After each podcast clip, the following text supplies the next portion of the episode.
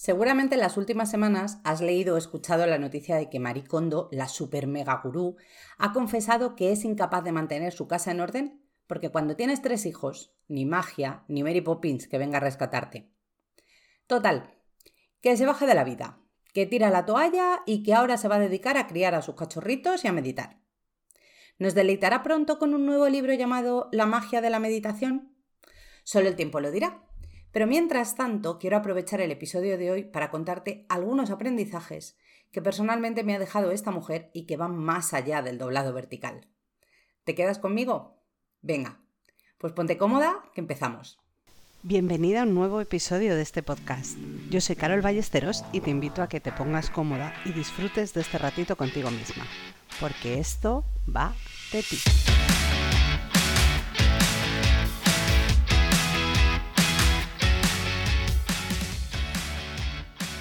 Lo primero que quiero antes de meternos en harina es darte las gracias, porque siempre lo pienso y no te lo digo todo lo que me gustaría. Gracias por estar ahí al otro lado, escuchando cada episodio de este podcast y recomendándolo, que me consta que muchas de vosotras lo hacéis. Y si es la primera vez que estás por aquí, pues bienvenida. Y gracias también por tomarte este ratito para escucharme. Espero que te guste y que puedas sacar cosas útiles tras este rato juntas. Por si no estabas al tanto de este cambio de rumbo de Marie Kondo o si estás escuchando este episodio dentro de un tiempo y el asunto ya no está en el candelero, te cuento que ella, gurú del orden y el desapego material de todo aquello que no te aporte felicidad, que es autora del bestseller La magia del orden y que llevaba años defendiendo que cualquier persona puede mantener su vida y su casa en orden siguiendo su método, acaba de anunciar que se rinde. Y lo hace porque cuando creó su método y todo lo que defendía no era madre, y ahora tiene tres criaturas. El más pequeño de ellos no tiene ni siquiera un dos años. Y todas, todas las que tenemos hijos, hemos leído la noticia con una media sonrisilla entre el ya lo sabía yo y la compasión. Porque en el fondo, todas antes de ser madres pensábamos que la cosa iba a ser más fácil y fluida de lo que luego fue y de lo que nos encontramos tras tener a nuestros peques. ¿Cierto o no? Estos días también he escuchado una reflexión muy interesante que plantea que de este mensaje de Maricondo se desprende que si ella no es capaz de mantener el orden, ya no hay más que hacer. ¿Y dónde está su pareja, que es el padre de sus hijos? ¿La tarea de mantener el orden solo depende de ella? Mira, no conozco su caso particular y todas las variables personales y culturales que le puedan afectar, pero amiga, muy equitativo no parece que sea, ¿no? Y de la mano de esta reflexión te lanzo el primero de los aprendizajes que me ha dado toda esta historia de Marí. El orden y la limpieza de tu casa no son solo responsabilidad tuya. Da igual cómo sea tu familia, cuántos seáis, la edad de tus peques si los tienes y las obligaciones profesionales que tengáis los adultos. Todos los miembros de la familia deben colaborar y responsabilizarse de su parte. El reparto, el acuerdo, la forma de hacerlo ya va a depender de cada familia en concreto pero lo que no puede suceder es que seas tú la que se lo eche todo a la espalda y termine petando y tirando la toalla como nuestra protagonista de hoy. Sé que esto es un temazo y me consta que es una de las mayores dificultades que se encuentran muchas mujeres en su realidad del día a día y por eso es uno de los temas que trabajamos en Life Plan, mi programa de acompañamiento individual que busca ayudarte a conseguir un sistema de organización personal que sea eficaz y que te permita alcanzar tus objetivos pero sin dejarte la piel en el camino. Mira, aprovechando ahora, te invito a que dejes un comentario en la plataforma donde estés escuchando este episodio o que me escribas y me cuentes cómo llevas tú este asunto del reparto de tareas y responsabilidades. El segundo aprendizaje es que la perfección no existe y que perseguirla a toda costa te hará más mal que bien. He visto a muchas, muchas mujeres venirse abajo por no poder alcanzar los estándares que se supone que se esperan de ellas. Y esto del perfeccionismo aplica a todo, ¿eh? Desde la faceta laboral a la personal o familiar. Esa idea machacante de que tenemos que ser la profesional perfecta, la madre perfecta, la esposa perfecta, tener una vida social superactiva y una imagen personal que sea fantástica. ¿En serio? Es que si te paras a pensarlo un segundo, te darás cuenta de que es una auténtica tiranía. Pero sobre todo porque es que es una meta inalcanzable y nos está sometiendo a una presión que acaba por hacer mella en el estado de ánimo y en la salud mental. En realidad, el objetivo debería ser que lo que hagas sea lo suficientemente bueno, teniendo en cuenta tus circunstancias en este momento. Y que sea suficientemente bueno para ti, no para otros. Dejemos ya de lado, por favor, esa obligación de funcionar según expectativas externas de personas que en muchísimos casos ni siquiera conocen la realidad de nuestra vida. Intentar hacer aquello que hagas de la mejor manera posible está genial. Es algo que te impulsa a crecer y a mejorar, por supuesto. Pero por favor, dejemos de ver el perfeccionismo como una virtud cuando la realidad es que se trata de una exigencia que nos estresa y nos paraliza.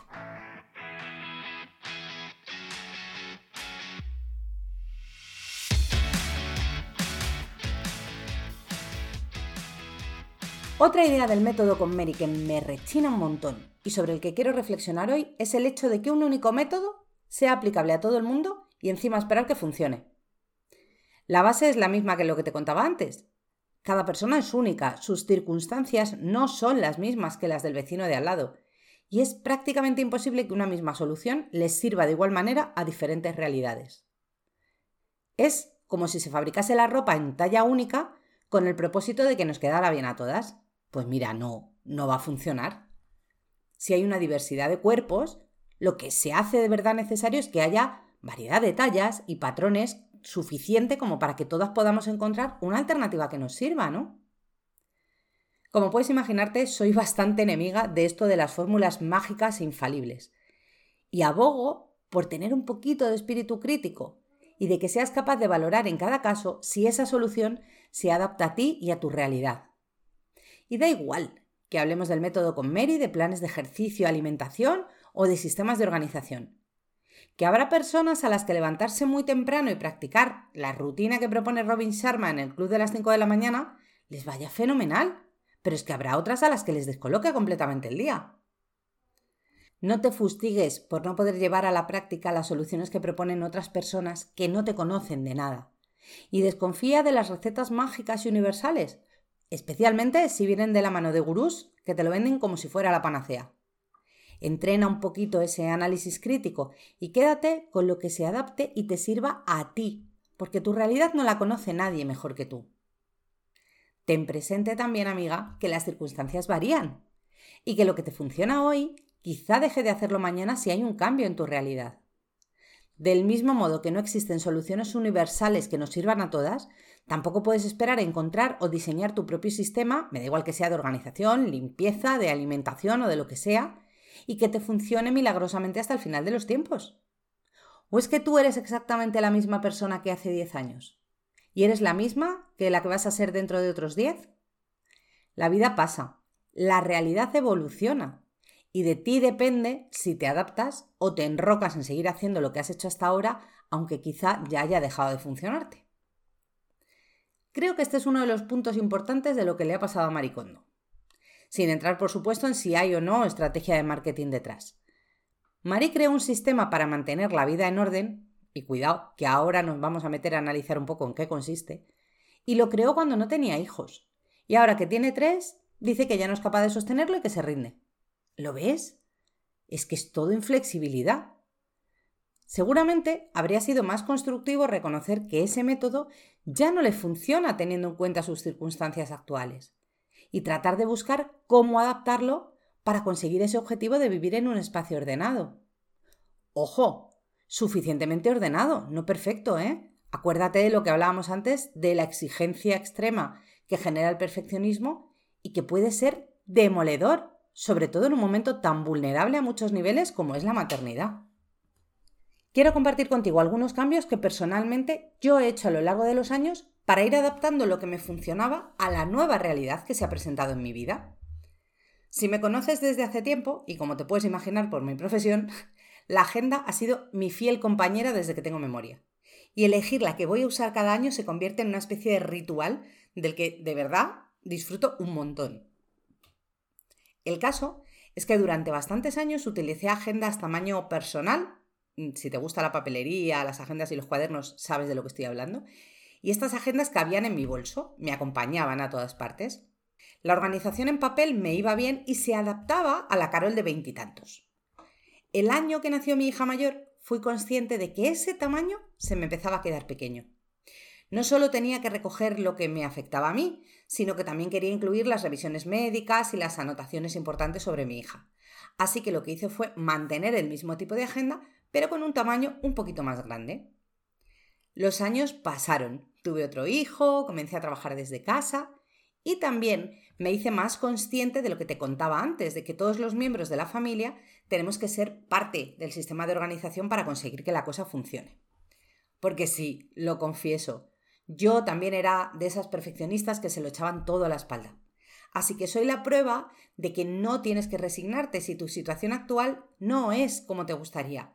Si quieres organizarte mejor y no tener que encargarte de todo, no tener que llegar a todo y no tener nada de tiempo para ti. Si quieres hacer cambios, puedes hacerlos. Y si no tienes claro por dónde empezar o se te hace bola, te puedo ayudar a conseguirlo. Escríbeme, déjame un mensaje, lo que quieras, y hazlo mientras escuchas esto. Así, en cuanto yo lo lea, quedamos para tomarnos un cafetito virtual y hablamos, ¿vale? El caso es que ahora mismo mi sistema de organización incluye no solo mi agenda en papel, que también ha ido cambiando de formato, sino herramientas digitales y un calendario familiar donde los cuatro sabemos qué tienen todos los miembros de la familia cada día.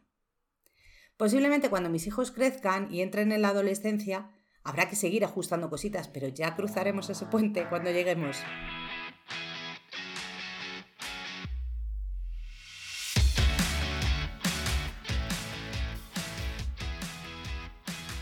vamos a profundizar un poquito en lo que Marie Kondo propone, o, proponía, ya no sé, en el método con Marie, porque de ahí voy a extraer otro aprendizaje que quiero compartir contigo.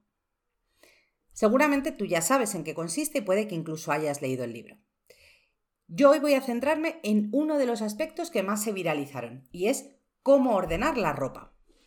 Marie propone recopilar toda tu ropa, absolutamente toda, de todas las temporadas, y ponerla en un único lugar, para ir revisando luego prenda por prenda si te quedas con ella o no. No voy a entrar en el criterio que propone de quedarte con ella solo si te proporciona felicidad. Pero el tema es, ¿te imaginas lo que puede ser ver toda tu ropa encima de tu cama?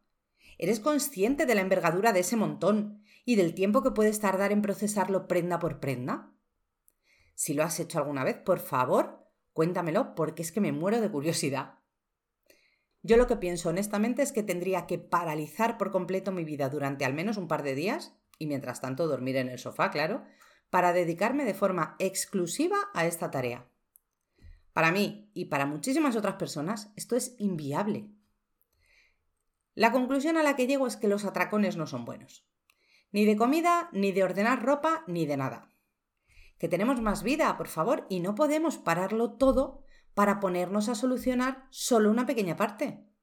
Creo que es preferible ir poco a poco para no desbordarse y sobre todo, sobre todo, tener un sistema que te permita mantenerlo en el tiempo y que ese sistema sea sostenible para ti. Esto enlaza con lo que ya hemos hablado antes de filtrar un poco con mirada crítica esas recetas universales y milagrosas y que te enfoques en buscar la solución que a ti te sirve con lo que tú necesitas ahora mismo. Quiero hacer un paréntesis antes del último aprendizaje que voy a compartir contigo hoy para pedirte un favorcito. Si te está gustando y te está resultando útil el episodio de hoy, déjame un like en la plataforma a la que lo estés escuchando. Y ya, si le dedicas un minuto a dejar una reseña, sería genial. Son dos pequeñas acciones que a ti te llevan un minutito y ayudan mucho a que el podcast llegue cada vez a más gente y más mujeres también puedan aprovechar para ellas mismas este contenido. Por supuesto, siéntete libre de compartirlo con quien tú quieras, ya sea por privado o en tus redes sociales. Yo desde aquí te lo agradezco de corazón.